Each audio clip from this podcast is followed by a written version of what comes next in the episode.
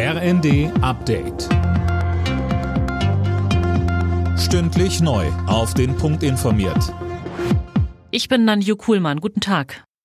Auch an diesem Wochenende werden wieder Zehntausende Menschen auf die Straßen gehen für Demokratie, Vielfalt und Freiheit und gegen Rechtsextremismus. Über 200 Demos sind bundesweit geplant. Christiane Hampe. Die Protestwelle ist mittlerweile auch nach Österreich geschwappt. Dort gingen gestern Tausende auf die Straße. Auslöser sind ja die Korrektiventhüllungen über das Geheimtreffen von Rechtsextremisten mit AfD-Politikern.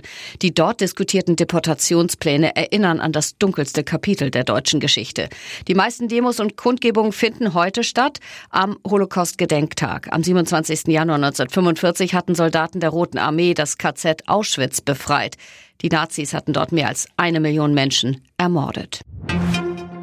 Vertreter der Bahn und der GDL sitzen angeblich wieder am Verhandlungstisch und sprechen über ein vorzeitiges Ende des Lokführerstreiks. Anne Brauer mit den Einzelheiten. Der Megastreik könnte schon morgen Abend zu Ende gehen und damit einen Tag früher als geplant, das berichtet die Bild. Demnach wollen beide Seiten heute Nachmittag eine Erklärung abgeben.